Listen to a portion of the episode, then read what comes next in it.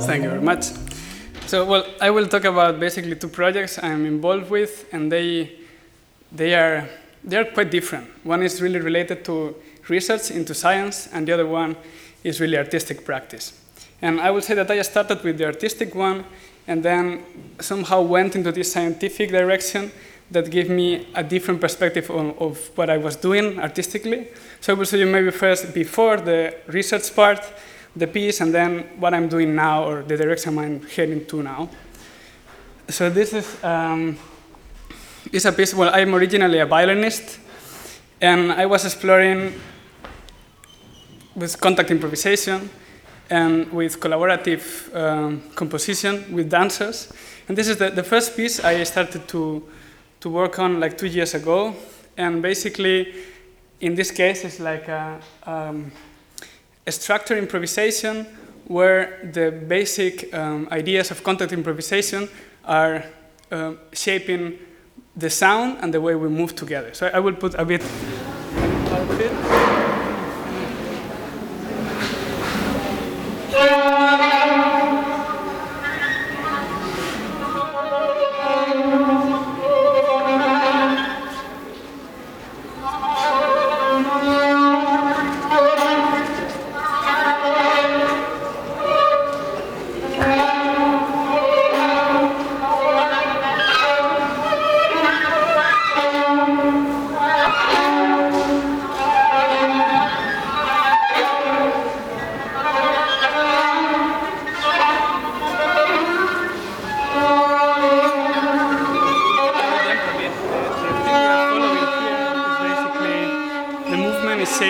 Gesture with the violin, and the sound of the violin is shaping the gesture of the body of the dancer. So this was the first step of our process. And then little by little, uh, we found that it was only visual, but through contact, through really touching each other, while she was dancing, she could actually move my bow, and this would produce a sound. So the connection between these two ideas was really much direct afterwards. I mean, we'll jump a bit because it's quite long, and then you will have an idea of the different parts. So here, uh, yeah, I think here is more clear.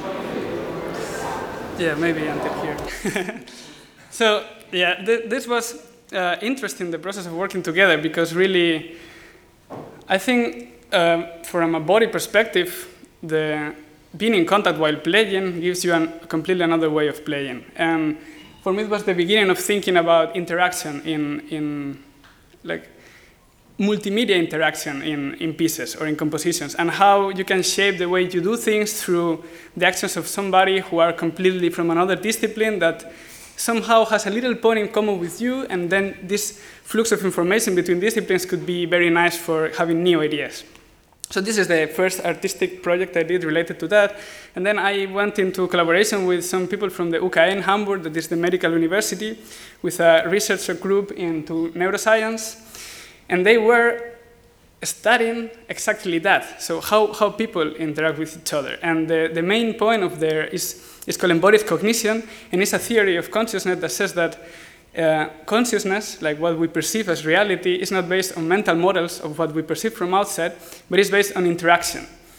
So, um, yeah, I will put you two examples of it, like the eye case, for example. Uh, in, inside of our eye, we have in the back this nerve that looks like a super huge spider. And if really, if really like we would just receive the information from outside directly, we will have in the middle of our vision like a, bla a black spot. But we don't have it. And, and then why we don't have it? It's because the way we, we construct the vision is not related only to what comes through the sense, but it's about how we interact with the sense. So because our eye has a way of, of moving all the time, we are moving the eye all the time while, while looking things, this interaction with, with the light is what creates that our brain constructs the whole image without holes. But it's something that happens inside our brain, and it's related always to interaction with the outside world. So this theory of consciousness, what tries to, to explain is uh, social cognition. So how, how society or how different groups of people work and what body has to say about that. Like when we are together and we are talking, a really, really big part of what we are saying it is flowing through how we move together and how we talk. And it's really much more about that than about what we are saying. So the experiment I was um, uh, being part of is this paradigm shadowing that is basically having two people, one in front of the other, and we are, I'm, my, my, my, the thing I had to do is sonifying the, the connection between the two people. So they have to do different movement together, they have to look to each other, and the point is, I'm trying to sonify how together they are and try to find um, kind of objective um, patterns in their movement that when they feel together, they do these kind of patterns. And the sonification help them to know how together they are at each point. So this was the, the first uh, yeah, direction of the project. this uh, SMC is sensorimotor contingencies is this like marks in the gestures that give you information about how the communication is being done. And the, the main motivation of it is that interactive movement, so how we interact bodily, is the base of how we feel about being together. Okay, so the first experiment I did uh, is basically this one. And the two people are one in front of the other, and they have two 1D controllers. And depending on, on the, how they relate to the error in position to the other, they receive different feedback through headphones. I can put you a little example. And so this, this one is one of the, the guys moving, and the other the one. And they have to have the indication that they have to be together, to move together.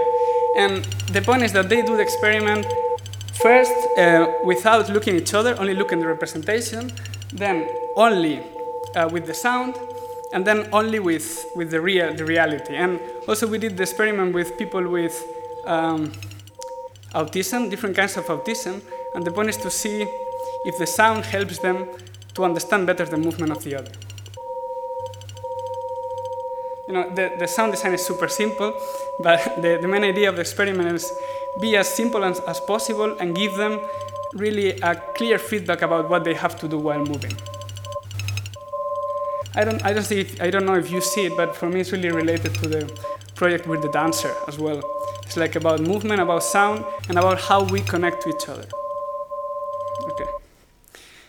The next experiment that I'm working on now is the 2D example that will be basically very similar to that, but the movement will be in two dimensions, and the sound production is not related to the error signal between the two movements, but to the gesture.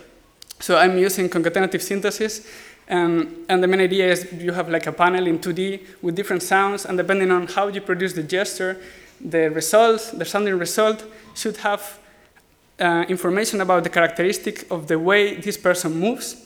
And then one does the, the movement, the other does the same movement, and then through, through listening to the representation of the movement, they can know how together they were while doing it. So this is the second part of the thing. And yeah, this is um, the things we have to do now. So the, we have still in this research plan to do a 3D thing that it will be in a, in, a, in a big space and probably it will involve some virtual reality, but I'm still working on it. And and yeah, and do the do actually the experiments because for now it's only the design of the experiments and and the ideas. And then I will show you after this process, I also came back to the same piece and I said, okay, let's also use technology, let's use sensors. And my idea was, okay, now the movement of the dancer is actually modifying the sound of the violin. So I have the violin, and the violin has a microphone, and the dancer has sensors. And while we are moving, she also uh, filter or, or apply different effects to my, to my playing. So we add another layer of, of connection between both of us. So maybe I can show you now this. Yeah.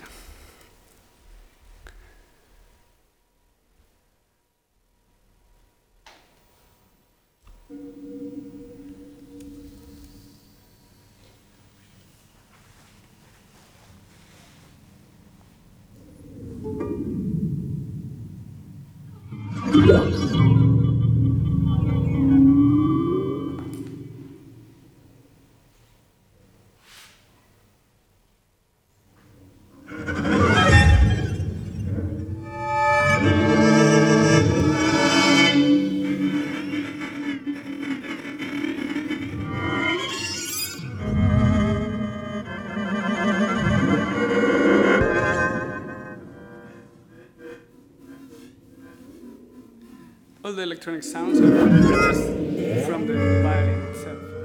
And she is like, like here.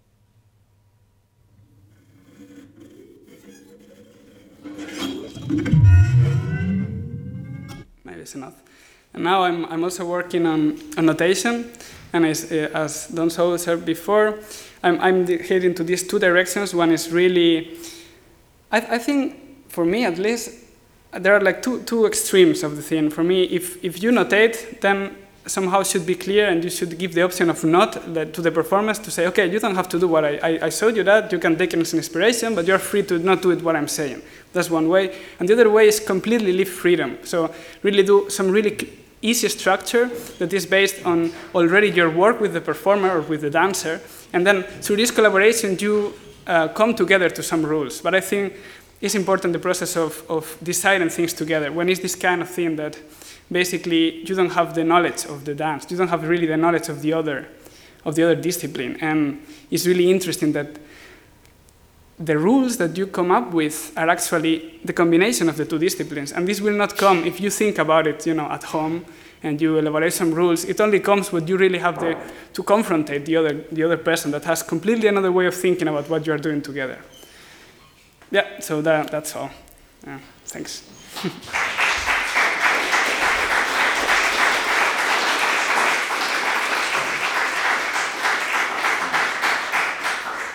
Thank you very much, Pietro.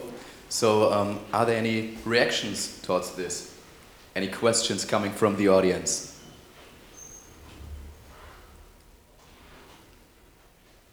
No questions? Now it's your chance.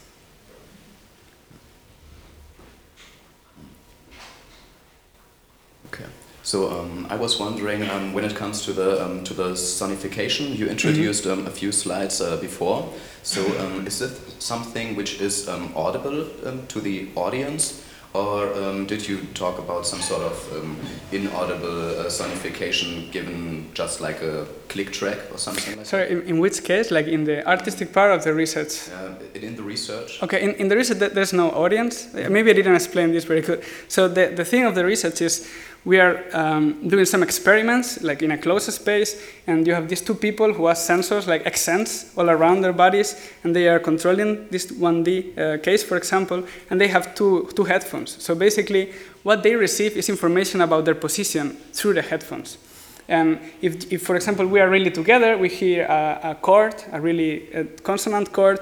But if, we, if I go and I'm going into this direction, I have like a, a, a click here that is telling me, okay, go to the other direction. So all the time I have correction about the error I'm doing respecting your position.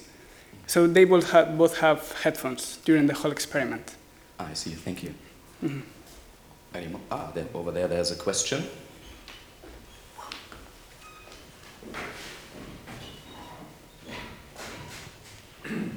Um, uh, just about the experiment, uh, what was the motivation for them to actually move around anyway? So once they find the spot where they're together, yeah. Uh, was there any motivation to to say try to play around, try to follow the yeah. other, or things so, like so that? Is, this is a very good question. Actually, we have. Um, the, the patch is done in a way that you, you get some reward sounds when you are together. But it's not only when you are together, you have to be together moving.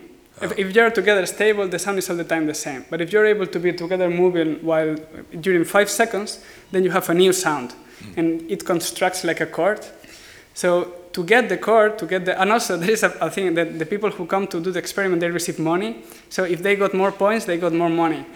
So they, they try to be together more time to get more money. so I guess it's a quite, uh, yeah, like rewarding way of doing it. and I also have a follow-up question about the uh, artistic notation uh, part. Uh, what kind of notation did you use to maybe notate this piece, or yeah, or is it notated anyway, or in any way? Yeah, um, I, I started to work a bit on Laban notation, like this notation for dancers, but I thought it was really not. It's, it's really it's really hard. It's, it's too detailed and it's like very abstract for a for also for a violinist. You know, you have to really move and follow the same one. So what I did, I created like scenes, and in each scene I have like three three different ways of talking about what people have to do. One is the way you have to interact with the other. The other one is your position in a space during a certain time frame. And the last one is what you have to play. So you have these three layers, and it's really, really uh, only maybe three sec. It's three seconds. You have different information about what you have to do, and it's pretty detailed.